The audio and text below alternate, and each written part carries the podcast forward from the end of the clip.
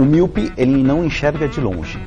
Tá. É aquela pessoa que tem dificuldade para enxergar longe. Que é aquela pessoa que fecha o olho. Não. Não. Começa agora. Não consigo ler nada. Miopia.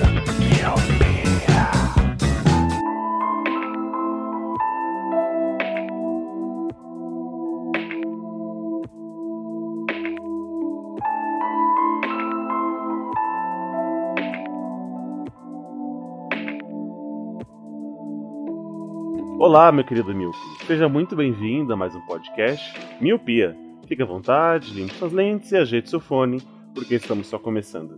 Eu sou Eliab Santana. Eu sou o Leandro Oliveira. E eu sou o Lu. E hoje, meus queridos, no Reticências de hoje, o segundo Reticências é, do Miopia, queremos falar de um assunto que tá um pouco. é, um pouco não, né? Que você abre os portais de notícias, é só o que tá se falando, que é, no caso, sobre o ex-presidente Lula. Né, essa coisa dele ser preso, não ser preso. E a gente, usando isso como base e até mesmo é, pegando algumas referências das notícias que falaram sobre aquela série da Netflix chamada O Mecanismo, é, percebemos que ultimamente, né, eu acho que desde 2013 é, para cá, é, surgiu um novo tipo de fã brasileiro, que é o fã de político. Né? É, antigamente, você, quando você gostava de uma banda, você tinha os motivos pelos quais você gostava da, da, da banda, seja pelo ter é, o vocal do, da banda, ou até mesmo os prêmios, ou até mesmo a música, ou enfim, N motivos. E hoje, hoje como a gente está falando do o fã de, de um político, não fã de política, é o fã de um determinado político, que ele defende com unhas e dentes, e até mesmo ele ultrapassa a linha do, do respeito, do, do, do tolerável, onde se você falar mal do, do político dele, ele vai te ofender, ele vai até mesmo partir para agressão física, quiçá, né, morte.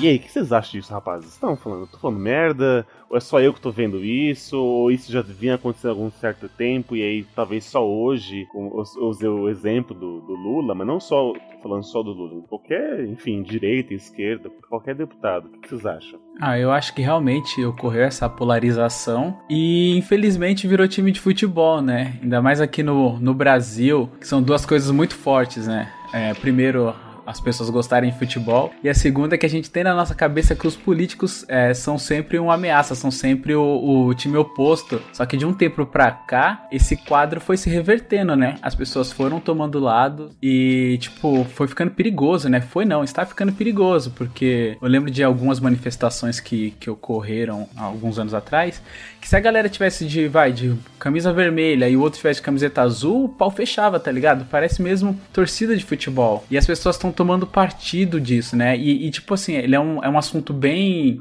bem delicado, porque às vezes as pessoas não sabem o que tá acontecendo, lê só a, o título ali da notícia e, e, meu, e já toma aquilo como verdade e já parte para agressão. Ainda mais hoje que a, a era digital, a era da comunicação, onde a pessoa pode falar qualquer coisa atrás da sua tela, de qualquer lado do Brasil, até mesmo do mundo, fica fácil elas se posicionarem, né? E aí eu acho que isso, cara, não sei, eu não sei o quanto isso é benéfico e o quanto isso é, é maléfico, assim, para a sociedade em si. Porque, assim, na minha opinião, eu acho que a gente tem que punir os políticos maus e, cara, enaltecer os bons, tá ligado? Só que a gente não vê isso, né? Como você mesmo disse, às vezes a pessoa toma um lado, independente se a pessoa tá certa ou se tá errada. Eu não quero fazer aqui juízo de valor de nada, porque a justiça só pende para um lado, só vai para um lado, só vai para o outro. É, é, é, complicado, viu? Eu acho complicado. Eu concordo com o que o Lu falou, virou um grande fla-flu, né?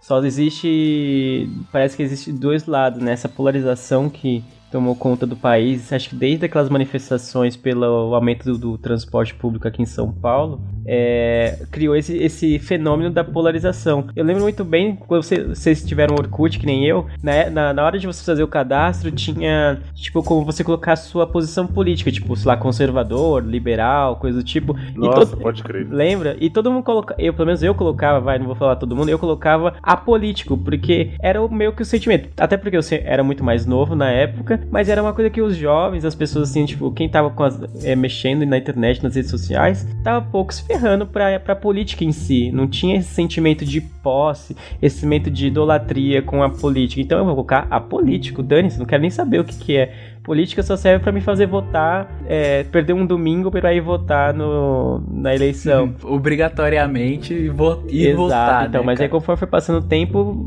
criou-se essa polarização do nós e eles, né? Tipo, do coxinha e mortadela, do, do, do direita e esquerda e esses, e esses extremismos. E eu acho que toda polarização é ruim e maléfica para o Brasil. E a gente tá vendo os reflexos disso atualmente aqui, né? No, nem falando especificamente do processo do, do ex-presidente Lula, falando se ele é culpado ou não, não acho que não é essa a nossa intenção. É mais fazer uma pequena análise do nosso ponto de vista desse momento da sociedade brasileira. E eu, eu vejo muito com muito maus olhos, porque essa polarização é o terreno fértil para as fake news, né? Que estão inundando as redes sociais. Quem cria as fake news cria com interesse, óbvio, e aí a pessoa tá tão cega por é, denegrir a imagem daquele político que ela considera um inimigo, que ela considera um mal, que ela considera o oposto a tudo que ela defende que não deveria existir, ela vai compartilhar sem nem pensar duas vezes. E é o que aconteceu muito. A gente teve o caso da, da morte da, da vereadora Marielle Franco lá no Rio de Janeiro, que também foi bem recente. O tanto de fake news que tinham denegrindo a imagem dela, falando que ela era casada com traficante, que ela tinha sido eleita por, pelo Comando Vermelho coisas desse tipo, e que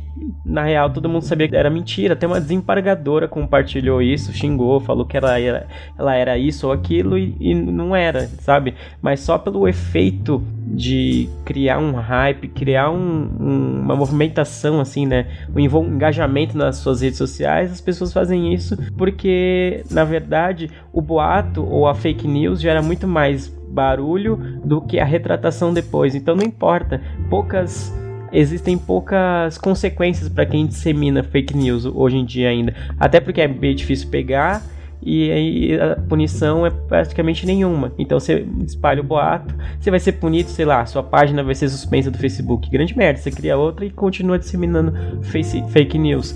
Então eu acho bem, bem prejudicial essa polarização porque ela fomenta esse tipo de coisa e, e ela diminui a quantidade de diálogo que a gente pode ter entre pessoas que pensam de maneira diferente e aumenta o conflito, tipo, entre pessoas que são amigas na, na vida real, vamos dizer assim, e que ficam se degladiando e se xingando porque defendem A ou B no- na, na sua esfera política, né, no, no seu pensamento político.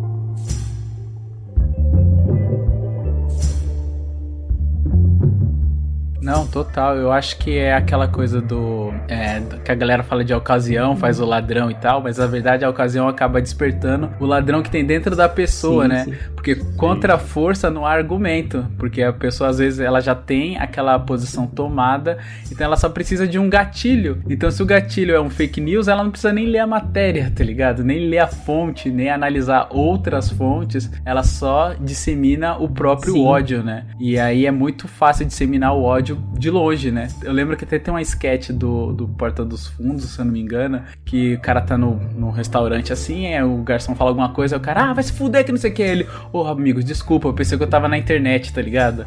Ah, eu vi, eu vi essa. Muito bom.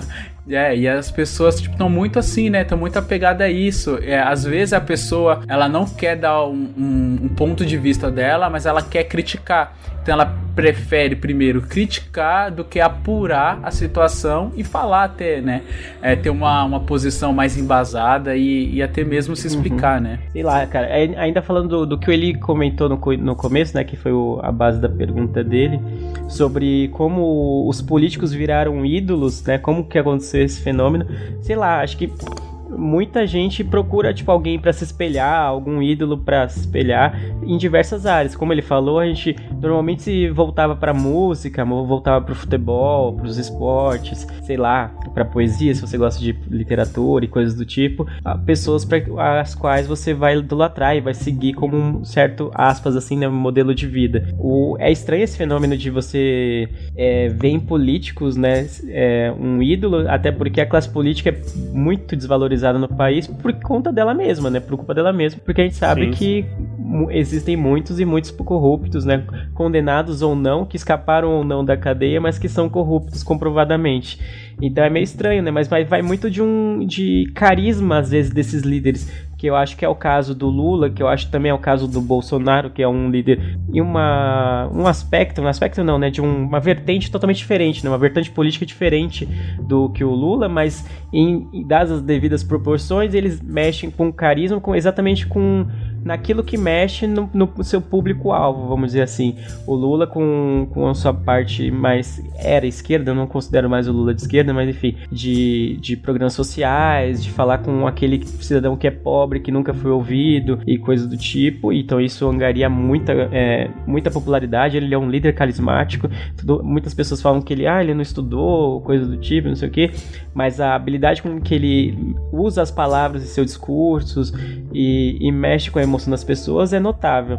E eu acho que da mesma forma o Bolsonaro, guardadas as devidas proporções, num aspecto mais à direita, de ele ser aquele líder que fala o que ou aquele representante que fala o que os seus representados querem ouvir. Então, no caso, seria o, a liberação do porte de arma, seria a polícia mais rígida e coisas do tipo, essas coisas que ele costuma dizer e tal, que é o que o público dele quer ouvir. Então ele usa de, tipo, de chavões, né? É, o, bait, é o bait Isso, ele dele, usa de né? chavões, É. de, de, tipo, bordões e coisas desse tipo para incitar o público que ele quer atingir. Entendeu? Provavelmente é, não vai atingir todo mundo porque tá, tá muito polarizado, obviamente, né? Não é todo mundo que vai concordar. Então, eu acho que a, a idolatria é proporcional à rejeição. E isso vale tanto pro Bolsonaro e pro, quanto pro Lula, que eu, que eu dei os exemplos aqui. E é por isso que, sei lá, até falando sobre a eleição de, de, de outubro, é, a- é a grande chance de alguém que não tenha nenhum perfil tão extremo quanto esses dois candidatos, ou possíveis candidatos, se se sobressaia, porque tá tão polarizado, tão saco cheio, que um candidato mais de centro, mais, mais é, tipo, um pouco menos enérgico e menos enfático, assim, pode se- valer muito, porque ele vai atingir tanto aquela pessoa que tá isenta, que ele não se identifica nem com a direita nem com a esquerda, quanto aquele que é centro-direita e centro-esquerda, que ele se identifica com alguns aspectos de- do, desse lado, de do seu respectivo lado, mas ele não é voltado ao extremismo. Então, aí tem um outro líder que pode aparecer, vai, um outro, uma outra vertente, uma terceira via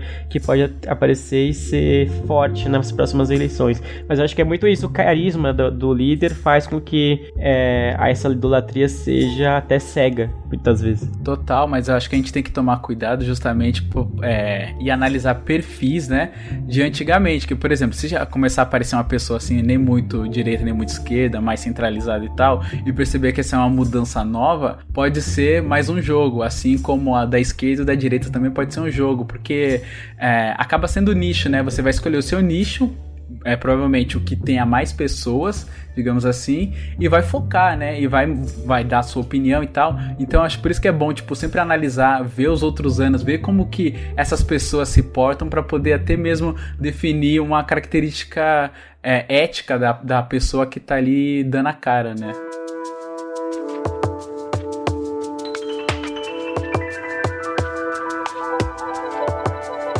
Uma coisa que eu acho ruim nessa, nessa criação de ídolos políticos, primeiro porque eles são falhos, então é, é uma é uma cilada bino, eu acho.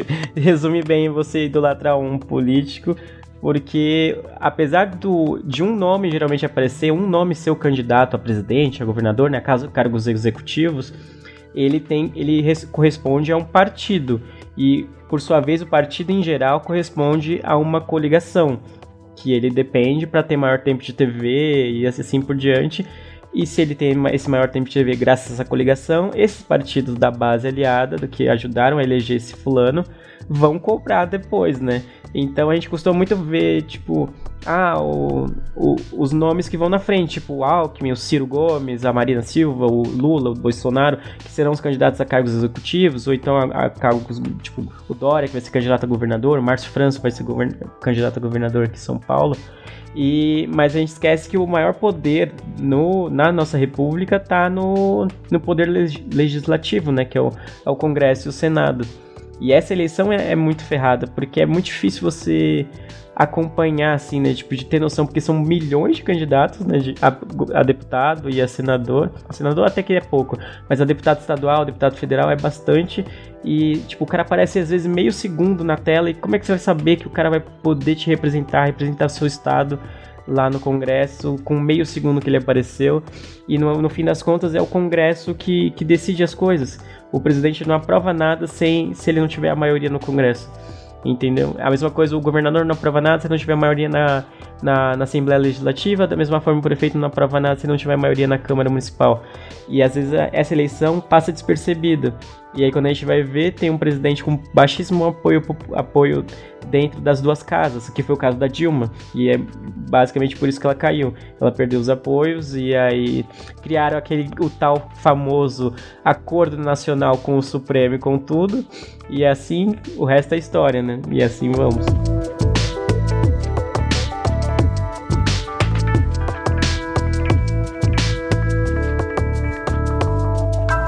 Exato, e até mesmo sobre a coligação, às vezes, tipo, você faz coligação com o próprio Sim, demônio, cara. digamos assim, né? Igual o caso da Dilma, caso da Dilma. É, agora, recente, também tem o, o Dória, que ele tá saindo e tá entrando o filho do Covas e tal. Então, às vezes, a gente tá rendido, né, cara? Porque, às vezes, o que que, o que que passa a impressão também de que, tipo, é, isso é o que acontece, claro, nós somos marionetes, né? Só que, às vezes, parece que, tipo, todo mundo briga na Câmara e tal, no Senado, e aí depois, tipo, tipo eles brigam pra todo mundo ver e em off tá todo mundo bebendo cerveja uhum. junto, ligado? Ninguém sabe se isso acontece. Então, então mano. Essa, essa, é merda, né? Que às vezes você gosta do, de um cara, de um, de um fulano, só que aí às vezes o partido dele é uma bosta, ou você não sabe como é que. É, se ele é, é, digamos assim, parceiro de, de, um outro que às vezes era até concorrente ali, sabe? Tipo, ah, você gosta do, do Joãozinho ali que vai concorrer à, presidência, beleza. Mas você não sabe, tipo, é, o Leandro falou assim, se ele tem, um, digamos assim, uma ajuda ali do Tribunal, sabe? Se ele, ou ele é só um cara sozinho, entendeu? Tanto é que eu tava vendo esses dias se era possível você hoje se, se eleger, só que sem partido. Né? Porque às vezes o que mais ferra é isso. Você gosta, vai, você pega um carinha X, só que ele é, ele é de, um, de um partido que você não. Ah, tal, mas pelas ideias dele, ele meio, meio até que foge do, do, do, padrão que o partido dele é, representa e tudo mais. Só que hoje isso não, não é possível, entendeu? E é, às vezes isso que, que você tem com um certo receio. Você, você tem um cara, um, é um líder lá, eu gosto você sou vista a camisa do tal deputado, só que às vezes ele tem, sei lá, talvez meio, meio segundo, o Leandro falou ali, não vai dar para representar tudo. Ou quando ele ganha o cargo, ele, sei lá, puxa mais sete negros ali para junto com ele vira essa merda toda. Não, é, e é osso porque, na verdade, o sistema é viciado. O sistema não, não, não é feito para que as coisas funcionem. Por isso que é necessária uma reforma política de verdade, né? Não essas reformas que eles fingem que fazem para inglês verem e não muda nada. Mas tinha que ser uma mudança estrutural no, no, sistema eleitoral brasileiro, no sistema de governo, eu acho. Porque aí poderia mudar alguma coisa. Por exemplo, que nem você falou, não é permitido alguém concorrer sem partido é, a uma eleição, né? Isso não é permitido. E mesmo que ele pudesse concorrer, vai, ele não ganharia, provavelmente. A menos que fosse alguém muito, sei lá, carismático, sei lá. Luciano algo, É, o, o Silvio Santos, Faustão, sei lá, alguém que tem muito público, sei lá, algo desse tipo. É, tanto é que eles aproveitam muito, né? Tipo, pessoas que têm grande imagem na mídia, por exemplo, o Tiririca foi uhum. lá pro Senado, né? Então, é, é complicado esse negócio do você falar do sistema tá viciado e tal. E, mano, é claro que precisa de uma reforma política já, mano. Tanto é que, tipo, as coligações e tal, é, até eu tava lendo a matéria, acho que antes de ontem, que falava que talvez o Bolsonaro não conseguisse nem é, dire ter direito a, aos debates, porque precisava de ter mais algumas coligações e tal, e tomara que isso aconteça. então é foda isso, né? Tipo, é, como que o sistema funciona, cara? Como, como tá tudo corroído, né? E é difícil, cara. São tantas esferas do poder, são tantas, tantas coisas que você tem que, tem que saber que provavelmente eu tenho até a certeza que a maioria da galera que tá inserida, os governadores, políticos, eles nem eles sabem de não, tudo, tá ligado? Sabe. De como funciona a parada. É não, bem complicado. O sistema isso. eleitoral funciona para que partidos que são grandes continuem mandando no país. E partidos grandes a gente fala, por exemplo, principalmente o PMDB, o PSDB e o PT, eu acho que são os três maiores. E acho que desses, principalmente o PMDB, ele nunca elege um presidente, nunca elegeu um presidente presidente eleito, né? Tipo, tirando o Temer que era vice, deu um golpe e se, e se apossou do cargo. Exato. Mas ele nunca elege um. Ele elegeu um, um presidente, assim, né? Pelo voto mesmo. E é comum em outros estados também ele não conseguir eleger pelo voto, porque não tem nomes tão fortes assim. Mas dentro da Câmara e do Senado, ele sempre foi muito bom. Então ele elege muitos deputados. E aí os deputados, o Senado, ou deputados estaduais e federais acabam mandando no país. Então, se o, o partido que ganha, independentemente se ele é de esquerda ou direita, ele não tem o apoio do PMDB, que é um partido gigantesco e comanda as duas casas, ele não vai conseguir fazer nada do que ele pretende fazer, entendeu? Então, não, não existe, mano. Pra mim, tipo, candidato a cargo executivo tinha que ter o mesmo tempo de TV para todo mundo. Não existe essa de o cara tem um partido maior e aí ele já vai sair na frente, né? Tipo, é, a, é aquela velha história da merito, meritocracia que não funciona, que não existe, né? Você já começa a corrida muito atrás. É isso que eu ia falar. A galera fala muito de meritocracia e a galera não, co- não parte do mesmo lugar, né? Exato, não tem como. É por isso que em eleições eu fico muito puto, cara. Porque, tipo, as ruas são muito sujas com aqueles santinhos, com aqueles cavaletes. Cara, aquela galera do cavalete não vai ganhar. Mas o que acontece? Um voto a mais que tem ali já ajuda Uhum. o partido, né? Então é isso que é foda. E aí, tipo, a polarização acontece, os grandes continuam lá em cima e os pequenos não conseguem. Vai, os pequenos que têm uma visão diferente é, não conseguem fazer nada. E quando consegue, eles entram no cesto já apodrecido, né? De frutas podres. Não vai conseguir fazer nada. Você não vai ter apoio de ninguém. Tanto é que o Romário, a galera super criticou ele e tal. Mas quando ele entrou lá, ele começou a mexer com a galera, que a galera, tipo, teve que dar um, um basta nele. Porque ele tava fazendo algumas coisas que era contra o que a maioria queria lá dentro. Eram coisas boas, principalmente relacionadas ao esporte e tal. Mas é, é foda, cara, tipo, é, você ter que estar num po- um partido grande pra poder fazer alguma coisa, e quando você entra nesse partido, é, você acaba sendo corrompido, porque pra ter o corrupto tem que ter o corruptor, tá ligado? Ah. E isso é foda, mano. Quem quer rir tem que fazer rima. É isso mesmo. Exato, e, e isso mostra que, tipo, o poder dos partidos e tal. Por que que uma, uma pessoa. Eu não tô defendendo aqui ninguém, tá, galera? Mas por que a lei funciona pra um e não funciona pra outro, sabe? Porque um, um tá livre, outro tá solto. Eu não, eu não vi os autos do, do processo nem nada. Eu acho que se você roubou, se você fez errado, você tem que ser preso mesmo. Agora, por que existem dois pesos, duas medidas? Por que que não tem, tá ligado? É, é preocupante isso, tá ligado? E tá na cara de todo mundo e ninguém fala nada, mano. Isso que me. me Não, eu acho tosco. A gente começou falando até do, do, do julgamento do Lula. Eu acho que. Eu até acho que ele tem culpa no cartório. Então, no caso, ele tem que pagar por isso. Mas o Exato. que, o que espanta é, é como o processo todo dele,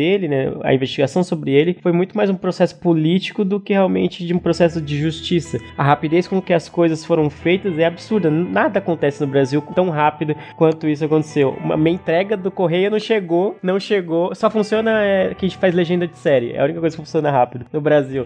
Cara, sabe o que funciona rápido? Quando eles voltam naquela instância urgentíssimo que é pra aumento de salário deles. Isso, Nossa, isso é rápido. É isso é segundos. verdade. Aí é super rápido. Então, mas a, a maneira com que o processo dele foi levado, ah, tipo, o STF é é, re- recusou o habeas corpus do Lula, no outro dia já decretaram a prisão dele, tipo, num instante, entendeu? Exato. E, existe, e a gente sabe que tem processos aí contra outras pessoas com, de outros partidos, de outras, enfim, com outros crimes, mas que o peso seria semelhante Uhum. e que o processo até caducou, né? Que chama, é, prescreveu porque não foi julgado com rapidez, entendeu? Então é esse tipo de coisa que dá raiva, entendeu? Não é a questão de não vai ser preso ou vai ser preso, ou tem que pagar ou não tem que pagar, tem que pagar. Todo mundo que, que é corrupto, que roubou dinheiro público, tem que pagar. Tem que pagar, Mas as coisas tem que. exatamente. O pau que dá em Chico tem que estar em Francisco, como diz minha mãe. né? Exatamente. Talvez seja esse um, um dos motivos, né, mano? Por qual Uhum. você sai aí na rua e vai, vai defender o cara. hein? Exato, você cria, acaba criando um mártir, né? Entre aspas. Exato.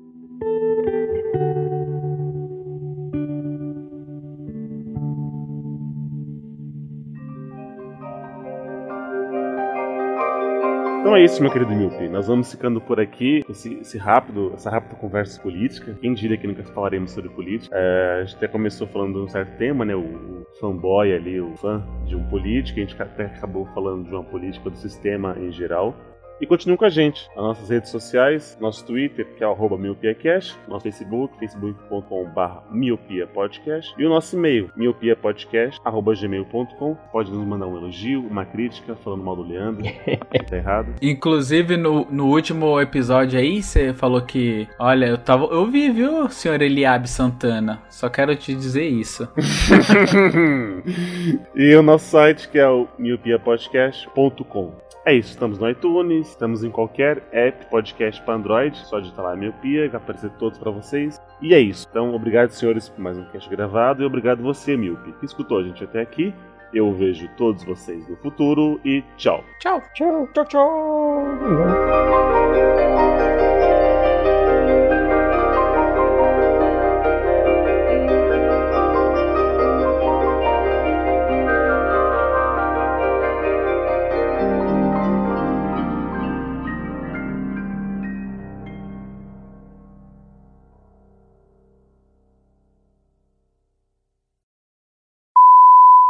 Sem tomar uma posição, tomar um lado e Eu catefaia. não tenho medo de tomar posição, não. Quero que a direita se dane. Eu quero que eles queimem muito. Você viu o filho da puta do Dória que ele tá saindo, ele.